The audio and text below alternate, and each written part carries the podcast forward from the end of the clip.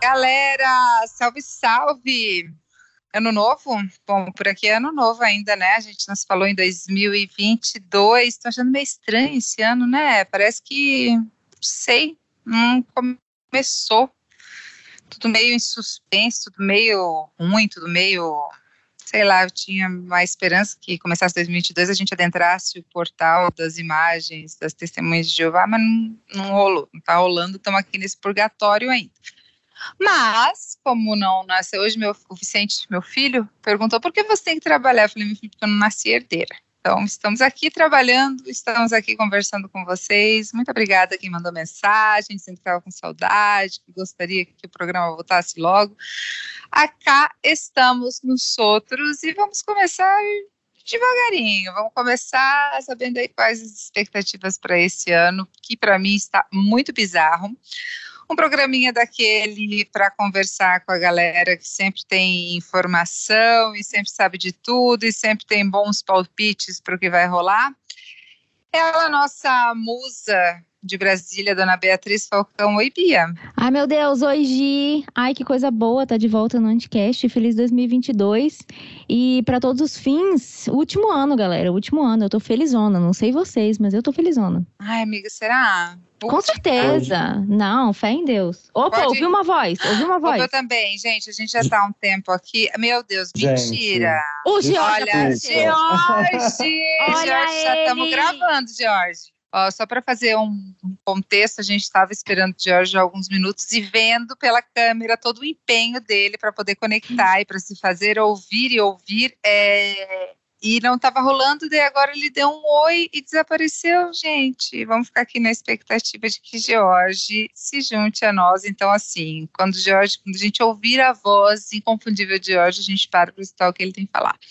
E quando George não aparece, a gente conversa com ele. A Bia tinha terminado de. Tinha, amor. A felicidade é essa. O último ano, bens a Deus, é nós. Bora. É isso aí, dá para arriscar no calendário. É, fazendo parte aí deste trio que amo muito, é Marcos Marinho, tudo bom? Olá, pessoas de garbo e elegância. Tudo bom na medida do possível, né? Tentando sobreviver nesse mundo desigual. Estava querendo perguntar para a Bia, né, essa dúvida, se a gente continua ainda em 2020, 2021, né, 22. Eu estou me sentindo no dia da marmota perpétua. Eu acho que é a mesma coisa abra as redes sociais, qualquer veículo e veja aquela miséria que ocupa o Planalto. Parece que está tudo igual. Que demônio é isso. Então, tomara que a Bia esteja, esteja certa e a coisa cabe. Eu tô, eu tô otimista, eu tô otimista. Último ano, último ano. É, Bia, vamos lá. O então, nosso modelo, né, Bia? É. Gente, não tem condição. Gente, eu nem trabalho com a hipótese de que esse não seja o último ano. Não existe essa hipótese para mim. Porque se não for o último ano, eu não sei o que vai acontecer. Eu, eu não sei. Sabe o Capitão América no, no, no último filme do, dos, dos Vingadores? Que a Natasha uhum. pergunta para ele se ele, se, né, se ele acha que aquilo vai dar certo. Ele fala, velho, eu tenho certeza que vai dar certo. Porque se não for dar certo, não tem mais o que fazer. Eu tô nessa mesma vibe do Capitão América. Se não for esse ano para acabar, eu não sei mais o que eu vou fazer. Aí realmente, não sei, a gente vai ter que cometer um coletivo, um suicídio coletivo. Brincadeira, tô brincando, gente. Não eu, vamos não. Eu tô igual ele no final do filme, a fim de tocar o foda-se e passar escudo pra alguém já. Ah, gente, não cheguei lá ainda, porque eu tô começando essa treta com o Vicente, então eu só assisto as coisas que são compatíveis para a idade dele, que não é o caso. É, está, tô vendo um símbolozinho de mutado. Jorge, que bom que você está aqui desde o comecinho.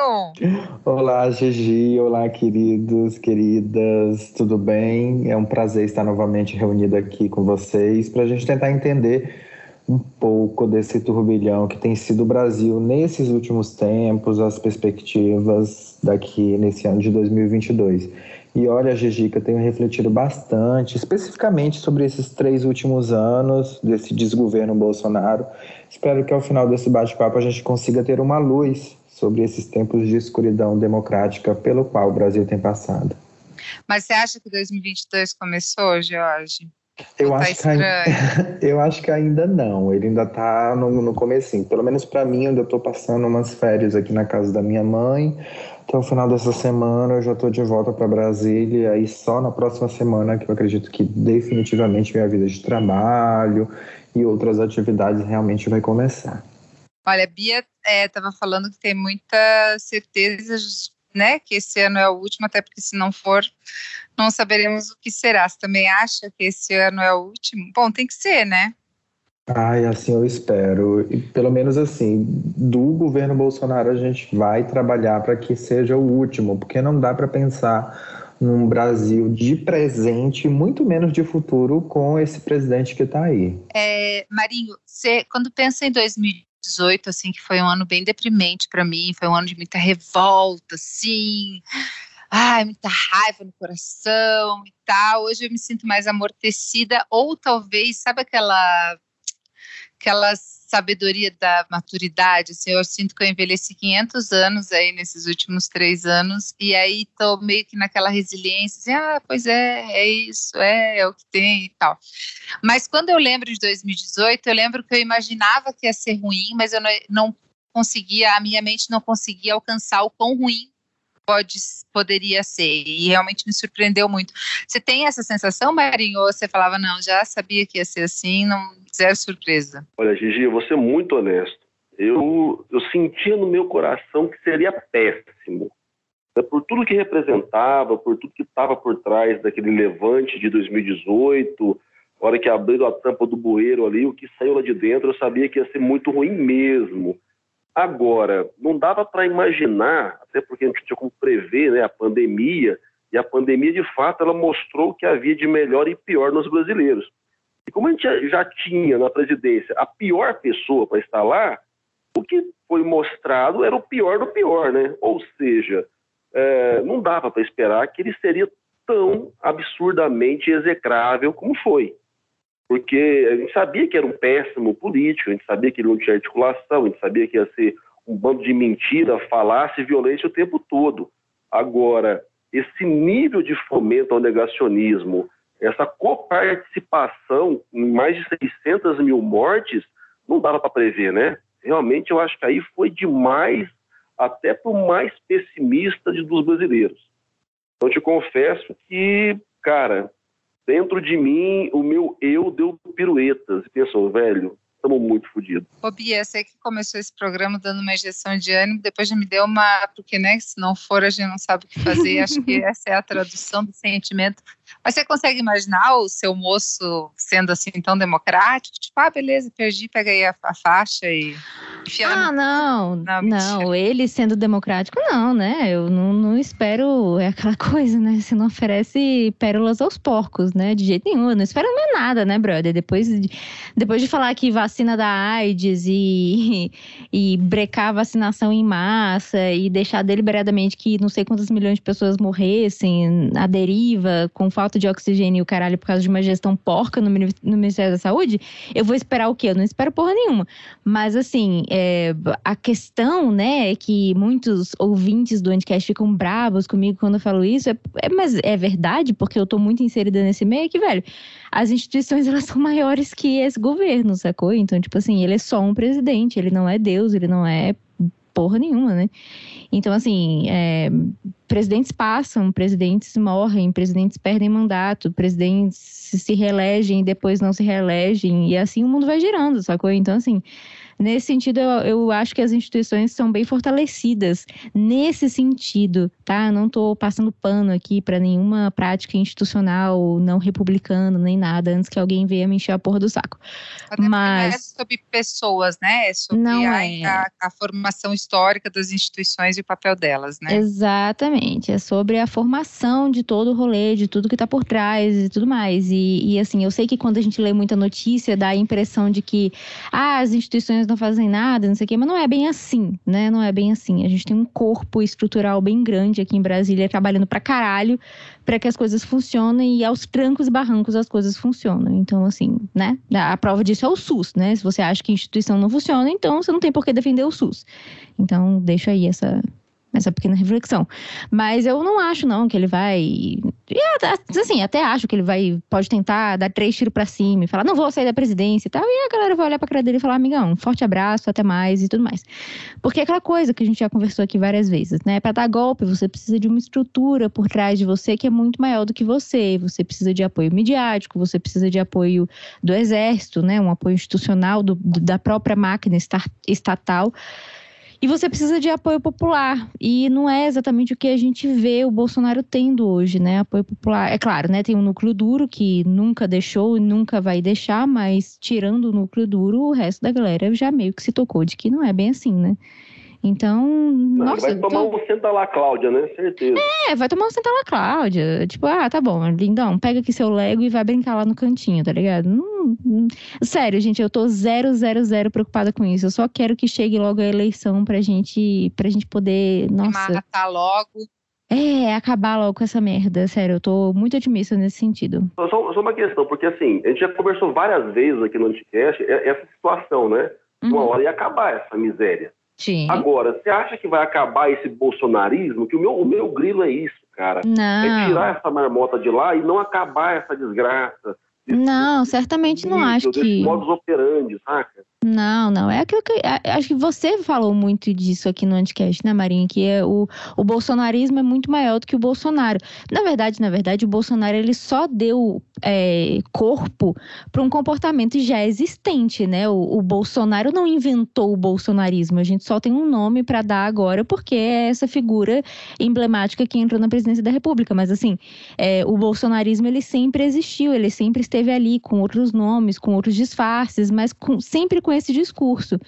Então, assim, claro, né? Agora a galera botou as, as asinhas de fora, botou o burrinho na chuva para falar coisas que antes não falavam, para manifestar opiniões que outrora não manifestavam e tudo mais, mas assim, de jeito nenhum, o bolsonarismo vai acabar esse ano, assim como o trumpismo não acabou com a, com a eleição do Biden nos Estados Unidos, né? Bem, bem pelo contrário, na verdade.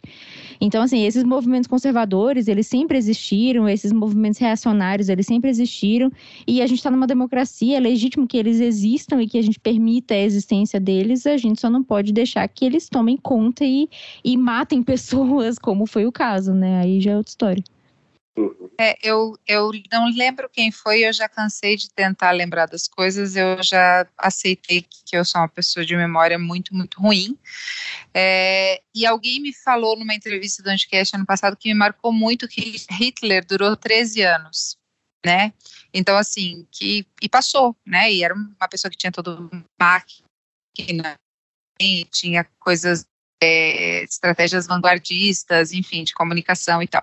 É, o que eu vejo muito é que o pêndulo da história ele está mais rápido, né? A gente chegou ali, opa, estamos voltando já, já estamos fazendo aí um movimento mundial de, de retorno, mas nossos olhinhos ainda verão e nossa e nós ainda veremos é, outra besta quadrada como tal qual Bolsonaro endossando aí dando fazendo dando corpo a essa essa legião de idiotas e né que tem o direito de, de ser como são, a não ser quando né, colocam em risco a vida dos outros, mas nós vamos ver esse, esse movimento aí.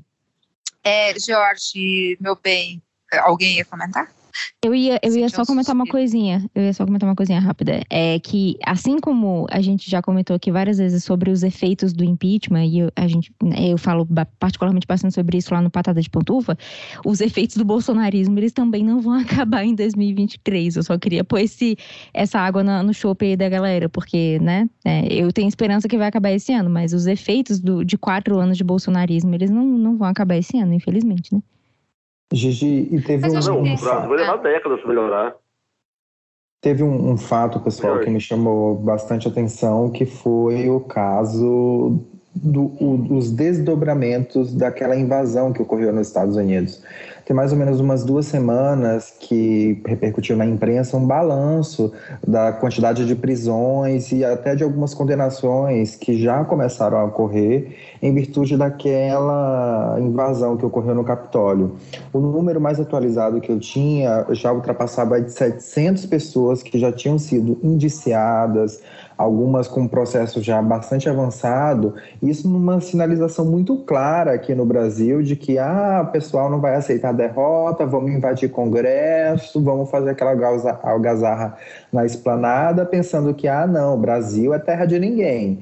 E aí eu vou concordar com a Bia de que eu acho que a gente vai ter uma instituição, umas instituições muito vigilantes nesse sentido, de que não vão ficar assim, ah, vendo o pessoal tentar invadir o Congresso e achar que ali é uma manifestação da democracia, sendo naquela característica que o próprio bolsonarismo entende de liberdade, né? da liberdade de não aceitar o resultado das urnas, de ficar é, estimulando num debate público informações falta, falsas dizendo que a urna eletrônica não tem credibilidade, pipipi papapá, sem apresentar nenhuma nenhuma prova. Então eu achei extremamente pedagógico, inclusive, né, do ponto de vista lá dos Estados Unidos, que já está é, tá processando muita gente, já tem gente condenada, para que isso também reflita e que as pessoas, né, coloquem a mão na consciência de que ah, o processo eleitoral ele vai ocorrer e vamos lembrar que ali no, no, período das eleições quem vai ser o presidente da, do TSE vai ser o Alexandre de Moraes que conduziu nesses últimos anos alguns inquéritos que deram muita dor de cabeça tanto para o presidente Jair Bolsonaro quanto para o seu entorno. Então eu acho que é uma percepção minha que as próprias instituições não vão dar mole para esse tipo, primeiro para essa estrutura de fake news e para qualquer ameaça antidemocrática. Não sei se vocês concordam comigo, meninos, mas eu vejo que é, até o próprio TSE, no momento que levou lá o, o ex-ministro da Defesa, o ex-ministro da Defesa, né, que era o Fernando Azevedo Silva, para o cargo de diretor do TSE, que aquilo ali é até uma excentricidade, como a gente nunca tinha visto antes, mas enfim, ocorreu, até como uma forma de colocar um cara ali para evitar esse bolsonarismo mais radical, que eu acho que não vai evitar coisa nenhuma.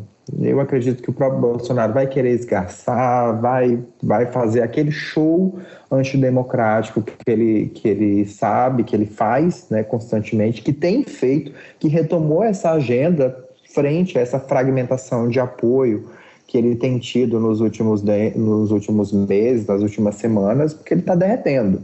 Então, o que a gente Não, já vê. Começou, já entrou o ano falando, relembrando a facada, né? Sim. Tipo, já entrou.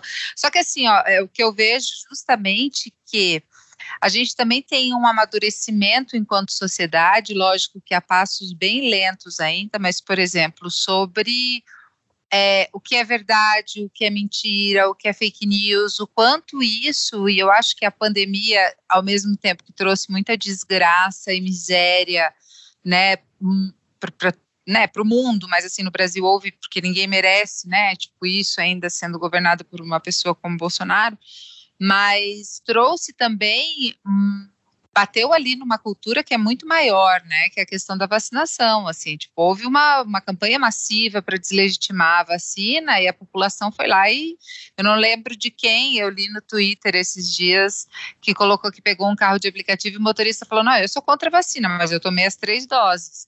Então, assim, é uma coisa maior até do que esse conceito, e aí eu vejo que justamente a utilização da mentira, que foi uma grande arma do bolsonarismo e que ajudou o Bolsonaro e tal, tem agora se voltado um pouco contra ele, né? Tipo, ele vai ficando cada vez mais evidente aí que não é uma pessoa confiável, que não é uma pessoa com a qual você pode, né, tirando aí o núcleo duro, como diz a Bia, que você pode colocar a mão no fogo, né? Então eu vejo que as pessoas também estão um pouco mais amadurecidas nesse sentido, ainda óbvio, longe de um ideal, mas para receber uma informação e fazer já os questionamentos é, necessários antes de passar. E vocês acham que fake news vai continuar sendo uma grande estratégia? Eu ah, acho caramba. que vai. Ah, com certeza. Dúvida. Com certeza. Agora, só uma, só uma, coisa que eu quero voltar um pouquinho no assunto aí, ainda, Gigi, é que é, é, recentemente teve um fato, cara, que ele teve uma repercussãozinha e tal, mas eu acho que faltou ali a gente perceber um, um, um pano de fundo nele, que foi aquela nota do Barra Torre. Porque ali, cara, você sabe, o cara é militar. Então, a hora que ele solta uma pancada daquela na moleira do Bolsonaro, aquilo não foi aleatório, não foi isolado, né? Ele deve ter conversado com a galera de farda para falar assim, ó, vou tocar o terror desse mané, então, assim, ninguém me enche o saco ou bora juntar comigo. Então, se a gente pensar nessa possibilidade de ah, tentar dar um golpe, tentar esgarçar a democracia, blá blá blá, cara, vai ser tipo arame liso, como a gente chama aqui em Goiás. Vai cercar, mas não vai furar ninguém, porque ele não tem potência para isso. E agora, com o exército, ou pelo menos parte dele, partindo para o confronto, né? Porque se foi um confronto direto. Então, assim, eu acho que isso me tranquiliza ainda mais. Vai ter balbúrdia, vai ter choradeira, ranger de dentes, vai ter. Mas eu acho que também não tem esse risco, não. Concordo muito com a Beatriz nesse ponto.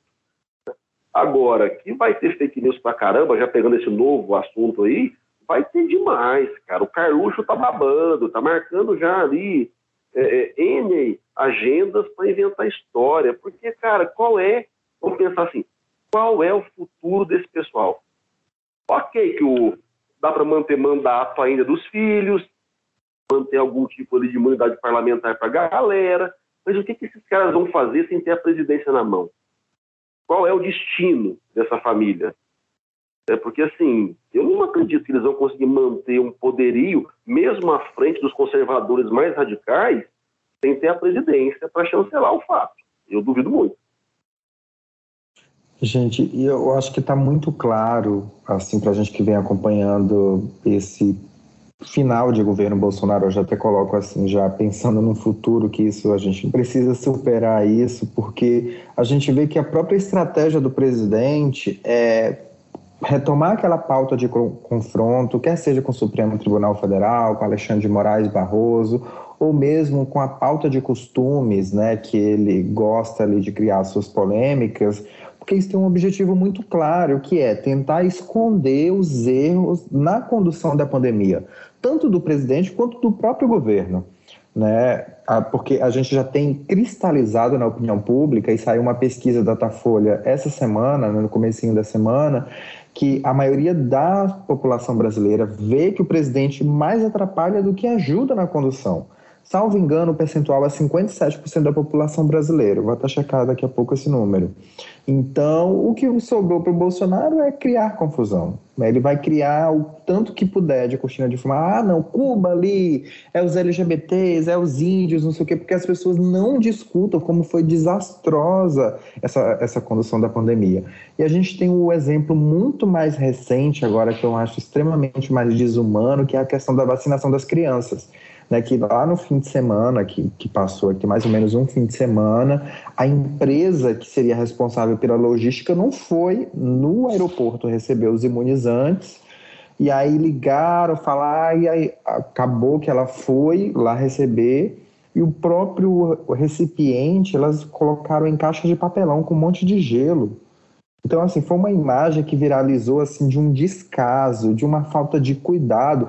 O próprio alimento, uma carne que a gente vai no, supermercado, quando o supermercado compra de uma empresa, tem um caminhão específico, refrigerado, e a vacina, assim, estava numa caixa de papelão, colocaram um gelo ali, numa coisa completamente sem cuidado.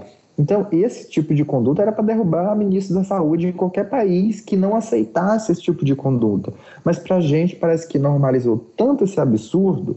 Então, assim, resta a esse núcleo político que hoje controla o Brasil tentar distrair a população de qualquer maneira, para que esses erros muito bizarros, digamos assim, eles não sejam nem sequer debatidos. Ah, não, vamos falar de outra coisa. É o PT, é o Lula, é o Lula que vai apoiar a ditadura, é Cuba, é Venezuela, é China, é Porto de Mariel. Tem uma infinidade de pautas, mas quando a nossa realidade do dia a dia que é muito mais gritante do que tudo isso. E tem uma coisa não, também, né, carnaval Jorge? sendo cancelado, é, por exemplo, né, tipo, só um parênteses, que é uma coisa que não dá para deixar para lá.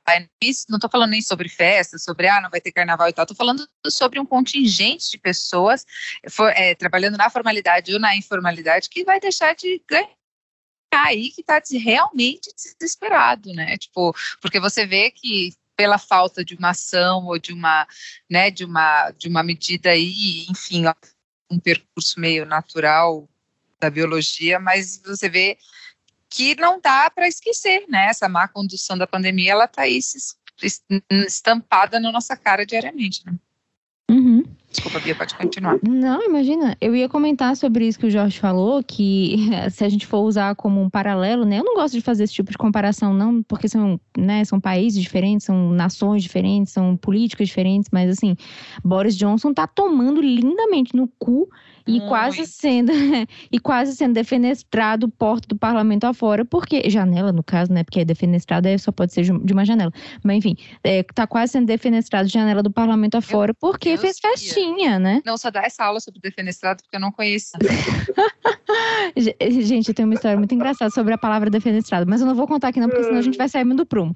Mas enfim, só só concluindo, é, se, a gente for levar isso, isso para a realidade brasileira, né? Nossa, o que a gente teve de passeiozinho de lancha e motociata e esquimbal do baralhau, hum, nem se compara, né? Já deveria ter derrubado a nação inteira.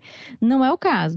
Mas assim, uma coisa que eu acho Sabia que... que a praia que ele vai com frequência é a praia da minha infância, assim, é onde eu cresci. E isso eu tenho muita tristeza porque acabou com a minha, com a minha imagem de infância de paraíso, porque realmente é um lugar muito bonito.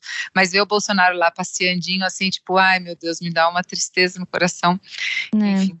Eu te entendo, eu te entendo. Eu, eu, tenho o mesmo sentimento com Brasília de modo geral, inclusive com uma padaria daqui da 12 que eu adorava e que ele passou a frequentar no meio da pandemia. Mas enfim, é, mas o que eu estava dizendo sobre fake news é que, assim, eu acho que a, a, própria. Eu concordo que a gente vai ter uma, uma eleição muito é, contaminada ainda por fake news. Mas, no entanto, todavia, Gi e George e Maria, não sei se vocês concordam comigo, assim, eu acho que eles precisam pensar em estratégias de comunicação para as próprias fake news que sejam mais diferenciadas. Porque tem algumas coisas que ainda continuam pegando essa galera meio boomer, meio bobalhona, que acredita em qualquer teoria da conspiração e tudo mais, né? tava lá no Rio de Janeiro e aí um tio meu tava, não, porque o presidente do Chile tinha sido eleito há dois dias, né? Não, porque o presidente do Chile foi, foi eleito há dois dias e o povo lá já tá comendo cachorro nossa, escalonou rápido. Então, né, assim, parabéns pro cara, porque nem Bolsonaro conseguiu fazer uma tragédia tão grande, parabéns para ele. Mas, enfim, então tem essa galera que acredita em qualquer teoria conspiracionista besta, mas tem uma galera que meio que já entendeu como é que funciona essa, esse modus operandi e já meio que começou a, não, velho, sabe? Você não pega mais tão fácil. O que eu quero dizer é isso, sabe? Tipo, eu acho que precisa haver uma sofisticação da metodologia de fake news para essa eleição. Muito embora, né, algumas coisas ainda sejam graves e vá pegar de qualquer jeito uma massa que é esse próprio núcleo duro, como por exemplo, ah, não, se o Lula foi eleito, a gente vai ter que comer carne de cachorro, porque ele vai acabar com a economia brasileira, lá, lá, lá, lá, lá, lá. Enfim, era, era. Eu acho Bolsonaro está começando muito testando, assim, eu acho que esse lance de, da, da, do passar mal lá em São Chico e ter que ir para o hospital e a Michelle falar da facada e tal, é, eu acho que muito rápido virou meme mais para zoação, tipo, ah, primeiro dia útil, tipo, cara, é, último dia de férias, o cara lá andando de jet ski primeiro dia útil, o cara metendo atestado. Então, assim, eu acho que ele já está enveredando mais para esse lado da piada do que realmente por uma comoção. Óbvio que é como. E acho que aí entra essa galera ainda que acredita em qualquer coisa, que a galera no Chile comendo cachorro, entra essa galera que, tipo, ai, coitado, enviado de Deus, né? Mande para 10 pessoas e aí Deus vai ungir esse sacerdote e tal. Mas eu acho que ele está caindo muito mais numa numa descrença generalizada, assim, do que conseguindo realmente levantar essa, essa empatia por parte da população. Ah, não sei, gente, como pode ser tão idiota tanto tempo, né? É, o Lincoln falou isso, né, que não precisa enganar todo mundo o tempo todo. Agora, o que eu penso é o seguinte, vamos lá, é, eu acho que está meio claro, até para eles, que né, bater essa eleição é, é praticamente impossível que não tem um fator que dê para apagar o que eles fizeram de fato nesses quatro anos, né? Vão fazer em quatro anos e a dor no estômago é a dor no estômago, então não dá para apagar isso. Agora, se a gente ponderar assim de maneira menos né, é, é, é, focada no racional, mas entendendo que, cara, ele ainda mantém 20% da população, esses 20% é gente pra caceta. Ele não vai eleger Bolsonaro de novo, mas vai manter nos parlamentos uma galera bolsonarista que mantém né, essa dinâmica do Bolsonaro. E, de alguma forma, acaba o mantendo enquanto uma figura é, proeminente dessa ala mais acelerada. Então, assim, pensando na história né, como um, um espaço de, de, fluxo e refluxo natural, porque né, vai e volta muita coisa ao longo do tempo, é, não é algo que vai matar no ninho. O que eu penso é isso. Né? Então, ok, Bolsonaro sai de cena agora, de alguma forma, né, não vai ser reeleito, mas o que ele contém ali de contingente de apoiadores loucos, alucinados, apaixonados, que dizem amém para qualquer coisa, elege um grupo que mantém esse cara com algum nível ainda de espaço de fala, de visibilidade. Que é o que Trump está fazendo nos Estados Unidos. Né? A Bia trouxe o Trump para a nossa conversa. É, é bem isso que ele está fazendo agora também. E vai aguardar novamente o um momento certo de tentar emergir. Então, assim, a minha preocupação é que, como a gente vive esse movimento de fluxo e refluxo da história, por mais que agora a gente consiga frear o Bolsonaro, vai se manter um movimento de base que hoje, na minha leitura pelo menos, se vocês concordam comigo, já é maior do que em 18, foi quando ele ganhou. A gente tem, teve matéria agora falando do crescimento das células neonazistas no Brasil. Olha que loucura, velho. Brasileiro neonazista. Sul-americano, fila da puta, cara. Olha só que doido. Então, assim, eu entendo que, ok, talvez a gente consiga barrar esse maluco agora, mas a gente não pode desguarnecer do amanhã, porque essa galera sentiu o gostinho do poder, viu que é possível. Então eles vão continuar se, se retroalimentando para tentar expandir de alguma forma, se consolidar de novo, para lá na frente tentar dar o golpe novamente. Então, a gente tem que estar atento com esse aspecto da nossa democracia, na minha leitura. Marinho, eu vou concordar contigo no sentido de que eu acho que a gente já tem um senso comum muito bem formado que o, o Bolsonaro ele né, deixa a presidência, mas o bolsonarismo se mantém. Ao mesmo passo que eu fico imaginando qual, qual será o destino seguinte ao, do presidente, do Bolsonaro, assim que ele deixar a presidência. Ele se mantém no Brasil, ele, ele foge para escapar dos processos, porque, particularmente, eu acho que ele não se segura.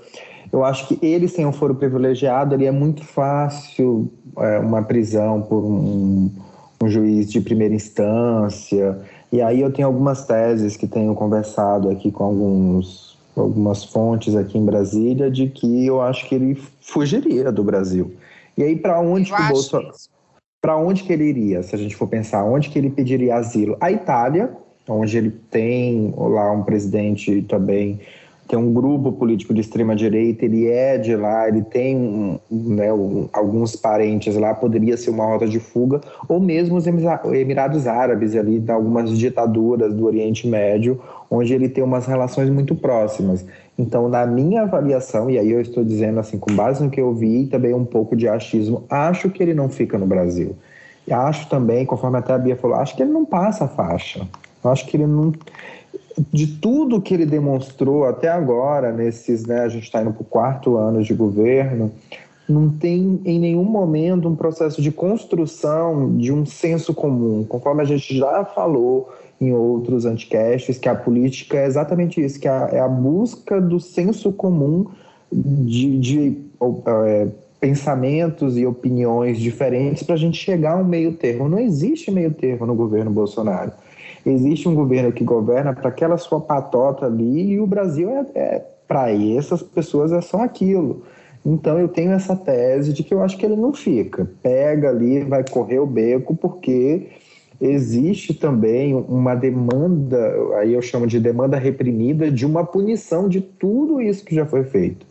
Porque quando você analisa os próprios crimes elencados na lei do impeachment, lá são, tem assim, seis a sete crimes, você pode escolher ali a dedo, o Bolsonaro pode ser aplicado em diversas condutas, em mais de uma vez. E aí a pergunta que a gente se faz, vai ficar por isso mesmo? Que tipo de imagem um presidente que reiteradamente esgarça as bases da democracia, os feios e contrapesos, é, que imagem passa até para o próximo presidente? Se o próximo presidente fizer a metade do que o Bolsonaro fez, ainda fez pouco. Então, assim, que país do futuro, que próximo presidente, que imagem a gente constrói de própria justiça do país fica esgarçada. Então, eu tenho algumas preocupações do dia seguinte à derrota do Bolsonaro. Eles vão tentar invadir, fazer uma arruaça ali, STF golpista, as urnas eletrônicas roubadas, mas acredito que isso não vai ter um respaldo é, própria sociedade. E aí, quando a gente analisa o próprio núcleo militar, que já vem dado sinais, conforme até o Marinho trouxe aqui o caso do Barra Torres, que é um contra-almirante, um cara ali da Marinha respeitadíssimo. E aí, o, o próprio caso do Barra Torres, ele é extremamente emblemático de como a gente deve proteger o serviço público, no sentido de que ele só fez aquilo porque o cargo dele é, não é um cargo de, de nomeação assim, ele tem um mandato ali, ele entrou, foi nomeado e tem dois anos. Se ele fosse um cara que ficasse ao sabor do Bolsonaro, vocês acham que ele ia levantar uma voz dizer não, não é assim? Não ia haver uma contraposição de ideias. Então é mais um, um, ingrediente para que nos próximos governos essa imprensa comercial aí vai dizer Ai, que a prioridade do Brasil agora é uma reforma administrativa, não sei o quê, para enxugar o Estado. Pode até ser, mas na minha concepção, a reforma que o Brasil precisa hoje é uma reforma tributária. A gente precisa é, arranjar outras formas de arrecadar e diminuir essa desigualdade de renda que tem hoje no Brasil e de tributação em cima de consumo, onde o pobre né, é extremamente tributado e o pessoal ali no topo da pirâmide é, não tem esse mesmo peso de tributo como tem, por exemplo, uma família assalariada. Então, é, é algo para a gente refletir de que as prioridades elas vão mudar e o bolsonarismo ele não já faz mais parte desse Brasil que a gente precisa. Não, é porque eu estava pensando justamente nisso que o Jorge levantou, né? O, o, o DF aí do Bolsonaro. Se ele fosse um cara menos covarde do que é, ele ficaria aqui, enfrentaria talvez alguma cadeia, que não seria muita, porque aqui Brasil é Brasil, né? Os crimes que vão, que ele vai ser acusado, vai rolar migué, vai rolar um monte de coisa, o papai não ficaria em cana muito tempo, mas ele, ele enfrentaria para manter algum nível de liderança. Mas sendo covarde que é, eu concordo que ele pode fugir. Porque Bolsonaro, de fato, ele é um covarde, está posto. A história dele é uma história de covardia. Mas pensando nessa dinâmica, né, cara, se ele fosse outro líder que não o que é, era um momento até importante para ele assumir de fato essa liderança, jogando a carta do estão me caçando, estão me punindo porque eu sou a voz do povo e blá blá blá, aquele migué populista que a gente está acostumado, né? Então, assim, é tão interessante esse fato que é, é, é, ele faz tudo tão mal feito que até isso, que seria talvez um momento que ele pudesse é, exatamente criar é, o mito do Bolsonaro dentro do bolsonarismo, pós quatro anos de cagada, eu também acho que ele não vai conseguir. E aí ele vai amarelar, como sempre, e vai picar a mula, porque ele é o que ele é, né? É, eu acho que mais que isso, acho que essa galera está muito consciente que o tempo deles está acabando, sabe? Aquela ideia do boat drinks, assim, daquele filme Coisas para se fazer em Denver quando você está morto é, dos Adoro caras comentando, assim, tipo, bold drinks, bold drinks, óbvio que tem todo um outro, mas eu acho que é essa a ideia, assim, eles estão passando esse ano, tipo, ah, estamos vendendo o Banco do Brasil e fazendo uma grana, estamos, tipo, não, realmente, Bolsonaro tá lá fazendo, dando a cara, fazendo o showzinho dele, porque tem um plano maior, assim, eu acho realmente que eles estão muito mais focados até, porque para quê, né, tipo, eles estão fazendo a parte deles, fazendo o pé de meia no popular, né?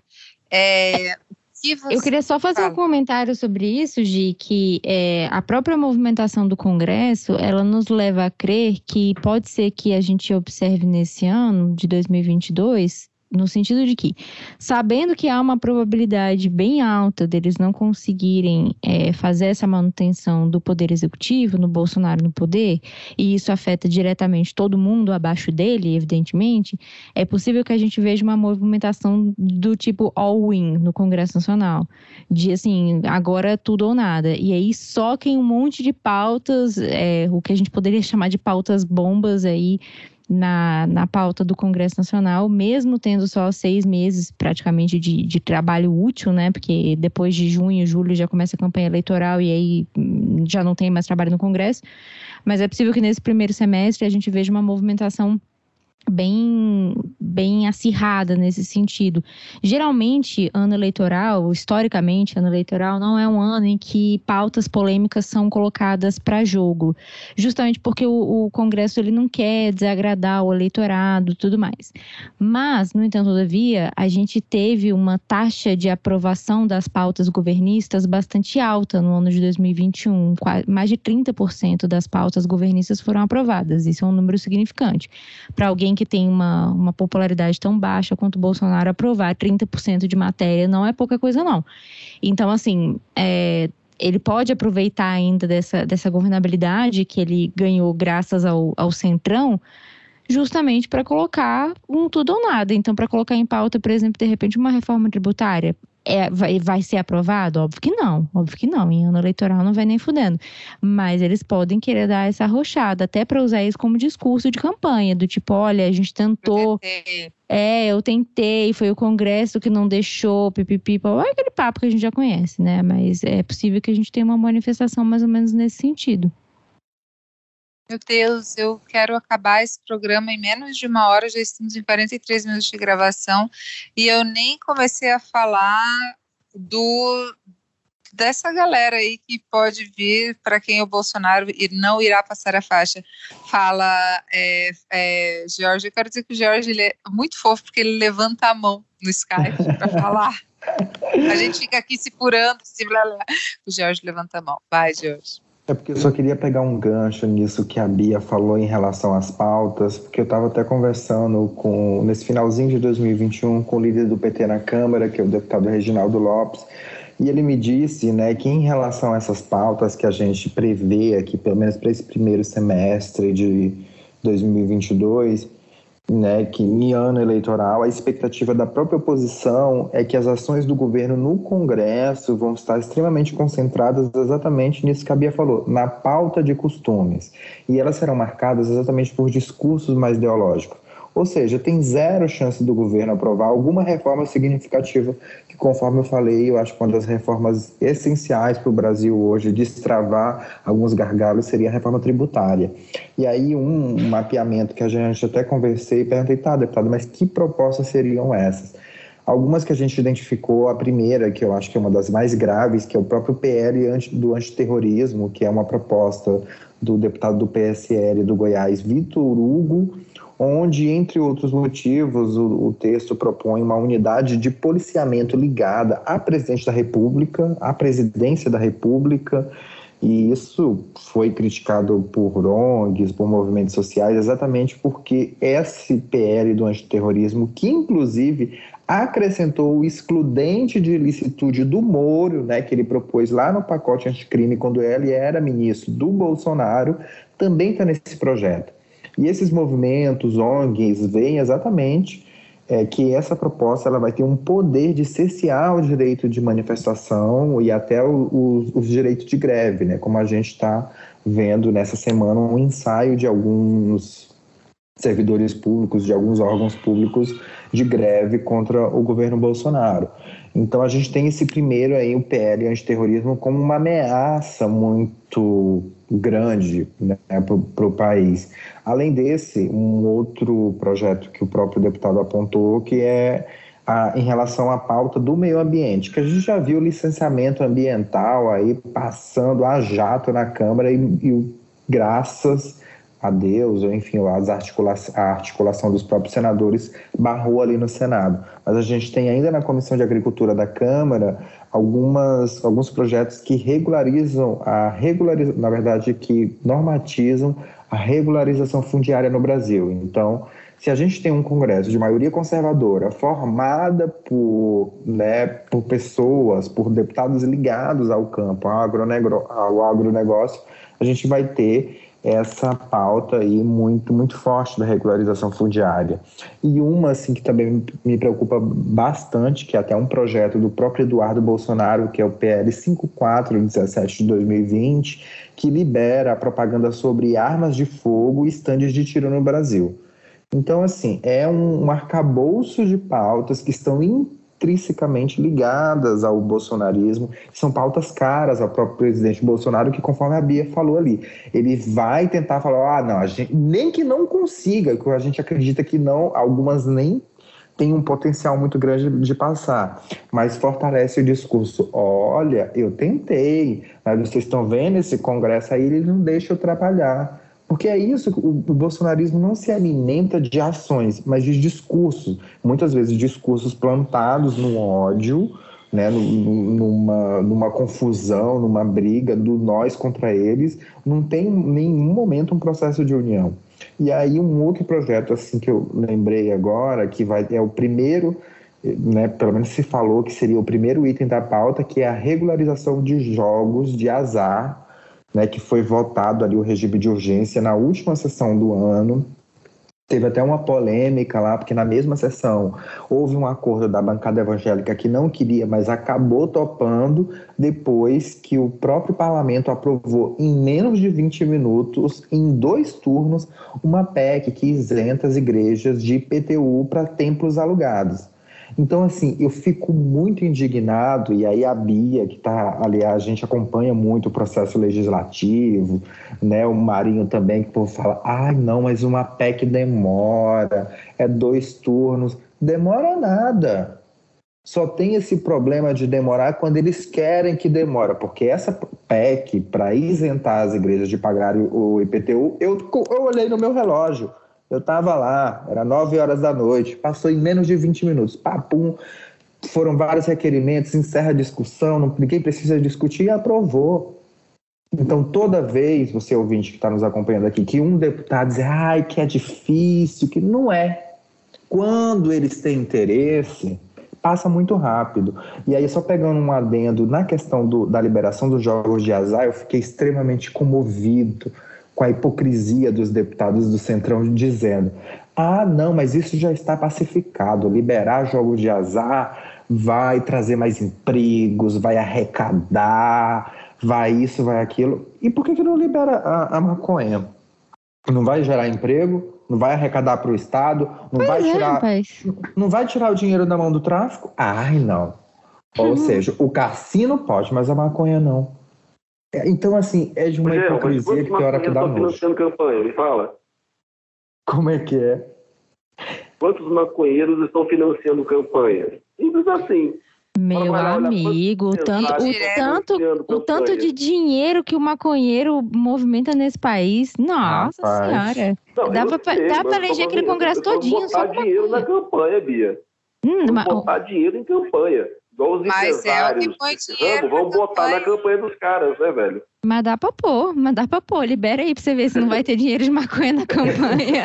Porque se ah, você chega, se você pesquisar mesmo, bem fundinho, bem fundinho, bem fundinho na matriz, a raiz é a mesma. É. Tipo, é a mesma, só que uma coisa sim, é. Sim. Uma coisa acho... cai bem, a outra cai mal. É, no costume. E aí, só para encerrar essa questão da maconha, eu acho que para além dessas pessoas, empresários, pessoas serem financiadores de campanha, a gente tem uma arrecadação estatal. É, uma projeção de arrecadação, de arrecadação aí da regulamentação, da descriminalização do porte da maconha e, por consequência, a sua estatização, digamos assim, a gente tem bilhões aí, 5, 6 bilhões por ano Gente, isso é mais que a CPMF que o Guedes tentou empurrar a goela abaixo do brasileiro no começo do governo. Então, assim, é de uma hipocrisia assim que a gente vai ter que ter muita paciência para tratar com esse povo esse ano. Meu Deus. Paciência e juízo. É, gente, quem vem? Lula, é, Moro, como é que vai ser aí? Em 3, 2, 1, vai. Cara, Moro derreteu, Moro não vai virar nada, Lula vai destruir, não há dúvida Gente, relação o Moro vai dar, o, vai dar essa rasteira no cabelinho pintadinho cachaceiro aqui do Paraná. No Álvaro é? Dias? No Álvaro Dias. Eu acho que ele está montando vai a campanha dar... dele para o Senado. Eu acho que ele está montando o Senado. Mas aí ele vai dar, porque o Senado do Paraná só tem uma vaga esse ano. E o Álvaro pois é. Dias é. chancelou muito fortemente o Moro, assim. Tipo, será que ele vai dar essa rasteira? E aí ele se ferrou, porque mexeu com o Álvaro Dias, meu amigo, no Paraná, se fudeu. Então, tinha Eu não acho que ele tem cacife até para derrubar o Ele ia mudar para Brasília, né? Pois é. Ah, Há especulações de que ele iria mudar o, o curral eleitoral dele para Brasília. Aqui em Brasília ele se elege fácil. Mas. Tu acha? Com Eu certeza. Ô, oh, amiga. Mas fácil. Será? E, e, sem falar que eu acho que em Brasília a gente não tem um nome forte ali para o Senado. Quem seria? Eu não, não, não, não tem. Não tem, a gente não tem nome forte. A vaga esse ano aí? É o Regufe, né? Que vai tentar governo. É, isso. É o Regufe. Mas então, o Regufe é, é um cara complexo, né, velho? Porque ele tá dizendo aí que vai largar a política, que não aguenta mais. Ele tem o mesmo discurso do Tiririca, né? Dadas as devidas proporções. E nunca larga a política, fica nesse papinho de que vai largar, vai largar, vai largar, não larga. E aí esse ano ele vai tentar de novo. Há a possibilidade dele tentar o governo daqui do Distrito Federal, mas aparentemente nada muito certo também. E, e, é isso, e é o Reguf. Se não for o Reguf, eu não consigo pensar em outro nome, porque o, o, outro nome forte que a gente tem aqui no Senado do DF é do Iselci Lucas, ele já está lá não vai precisar tentar reeleição esse ano, que se reelegeu na, em 2018. Então, assim, na boa, se ele quiser tentar é para ganhar, é aqui em Brasília mesmo. Mas Deus o livre dele ouvir isso, tá, gente? Não tô dando sugestão, não. Eu só tô analisando pragmaticamente, mas Deus me livre. Ele vai abandonar isso, é. ele vem, ele não tem estrutura, o Sérgio Moro não tem estrutura emocional para aguentar isso. Ele vem de um, de um, lugar onde ele é Deus, porque né, ele vem do judiciário, então o juiz é, é um, um semideus, é um Deus. É, e ele não vai aguentar tomar paulada, assim, tipo, ele tá lá se esforçando muito, mas ele não tem, ele não, não decola, aquela carinha dele não. Então, não, é porque para mim, assim, o Moro, velho, ele é um cara tão sem envergadura moral, sem envergadura política, que ele seria útil a qualquer grupo, tipo Centrão, para encabeçar um projeto, igual foi o Bolsonaro. O problema é que ele é tão queimado dentro da política que a galera não encampa, porque não dá para confiar nele. Ele se fez, né, o, que ele, o que ele é hoje, ele se fez porque ele demonizou a política. Ele zoou o plantão de todo mundo que hoje poderia dar a ele uma possibilidade de concorrer.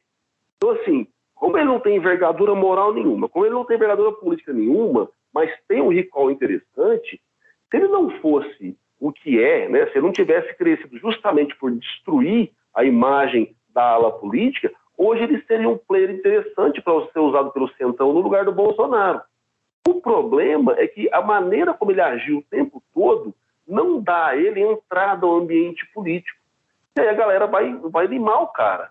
Então ficou a situação. Ele seria né, um substituto natural do Bolsonaro, porque ele sabe comer com garfo e faca, mas ele é tão pau no cu, vamos dizer assim, que, cara, os caras não vão apostar nele. E por isso ele vai ficar patinando. Eu acho que ele não vai peitar o Álvaro Dias do Paraná nem a pau. Se ele vier para Brasília, honestamente, eu não acho que ele vai ter tempo de fazer qualquer coisa. Ele vai ser engolido pelo sistema.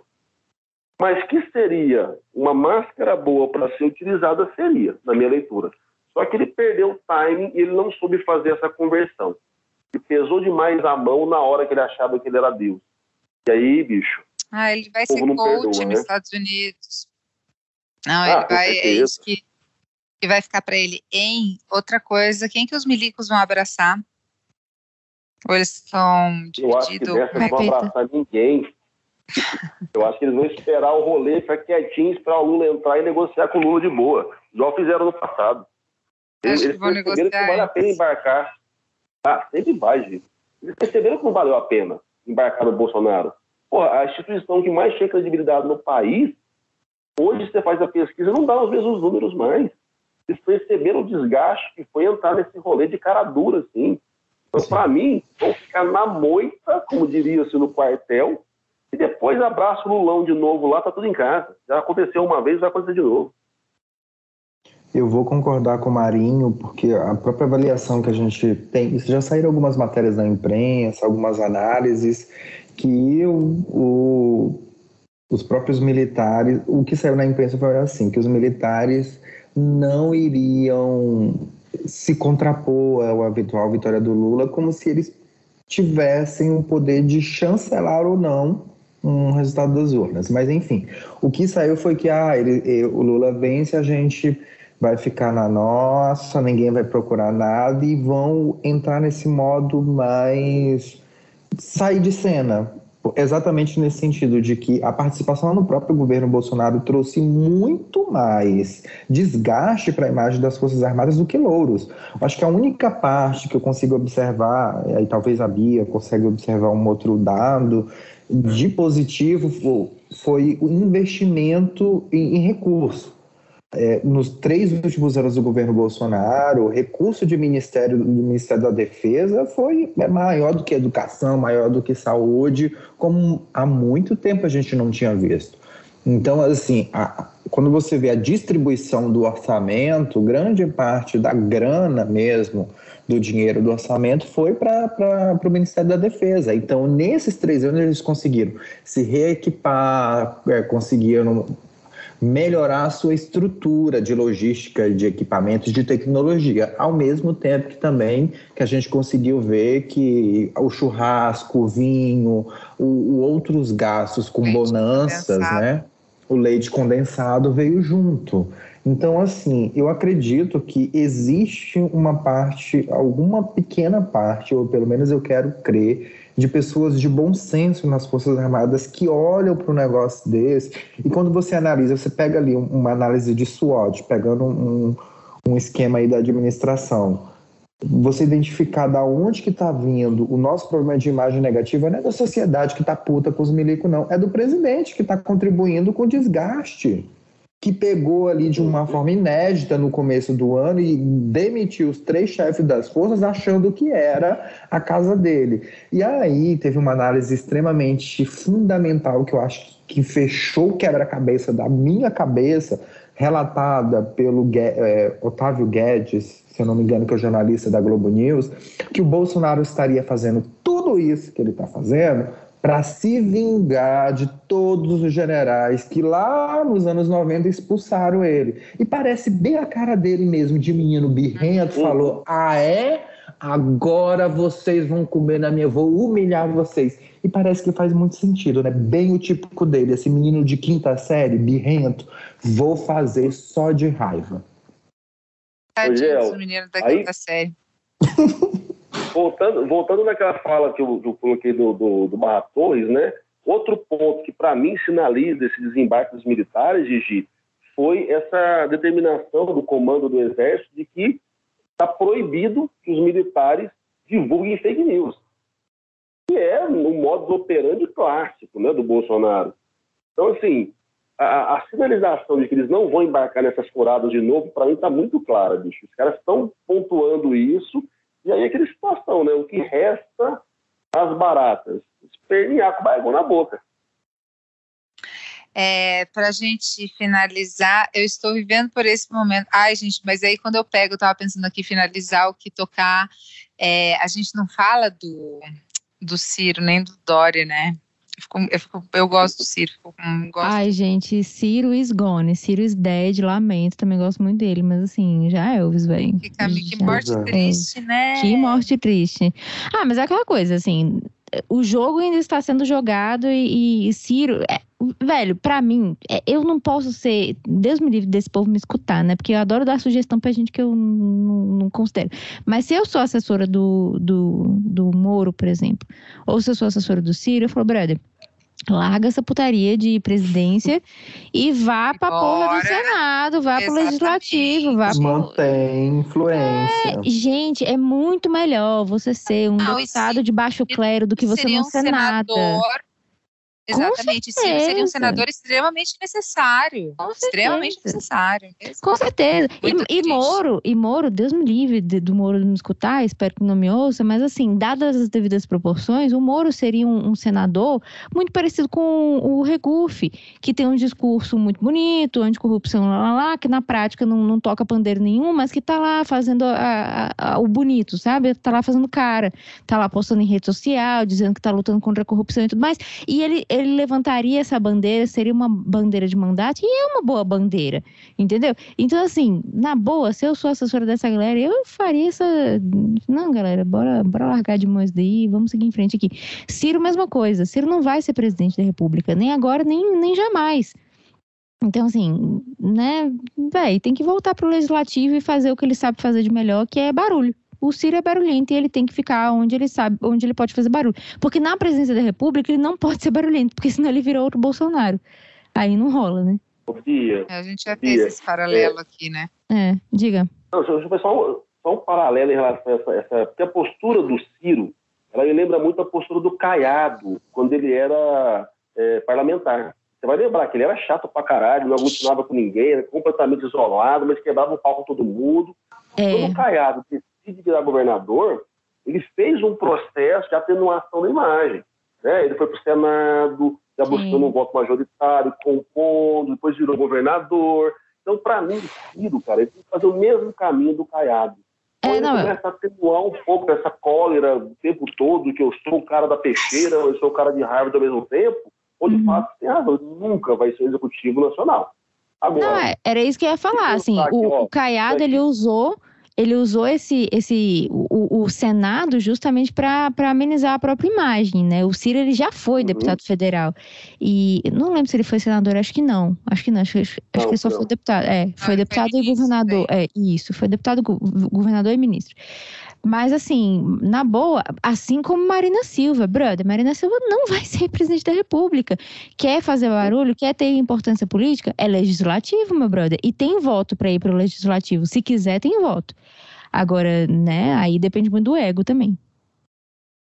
É, não, é, mão disso. E também não sei se estava lendo uma análise aí, também não vou lembrar onde, sobre o PDT querer bancar uma campanha do Ciro aí se ele não chegar, se ele não der uma decoladinha, porque tem um custo para o partido também, né? Você abre mão de ter várias outras candidaturas menores e muito importantes para a manutenção e sobrevivência de um partido para bancar uma candidatura à presidência que já nasce fadada, né? Muito, e por uma questão de estratégia também é, de comunicação. Enfim, acho que o Ciro perdeu o caminho. Uma pena. Aí É. alianças, né? Você mata as Sim. alianças dos estados também, que é fundamental para quem quer manter vivo. Porque esse ano, gente, o partido, não, não só esse ano, já na- desde as últimas eleições de 18, partido que não faz bancada federal morre por inanição. Então os caras estão botando isso na caneta, né? Ah, peraí, eu vou insistir numa aventura para uma, uma presidência que não vai chegar, não fazendo algumas articulações de nível estadual, para tentar fazer chapa boa, para fazer bancada federal e vou tomar tinta? Vou viver do quê depois de 23? Então a- o cálculo tem que ser muito bem feito. E só para lembrar, gente, um, um último detalhe, que esse ano a cláusula de barreira está em 2%, por isso que está se discutindo a questão das federações partidárias para que ajude os partidos menores a atingir essa cláusula de barreira. Então, assim, vai ser muito mais difícil né, de, de conseguir atingir esse percentual de representação no Congresso.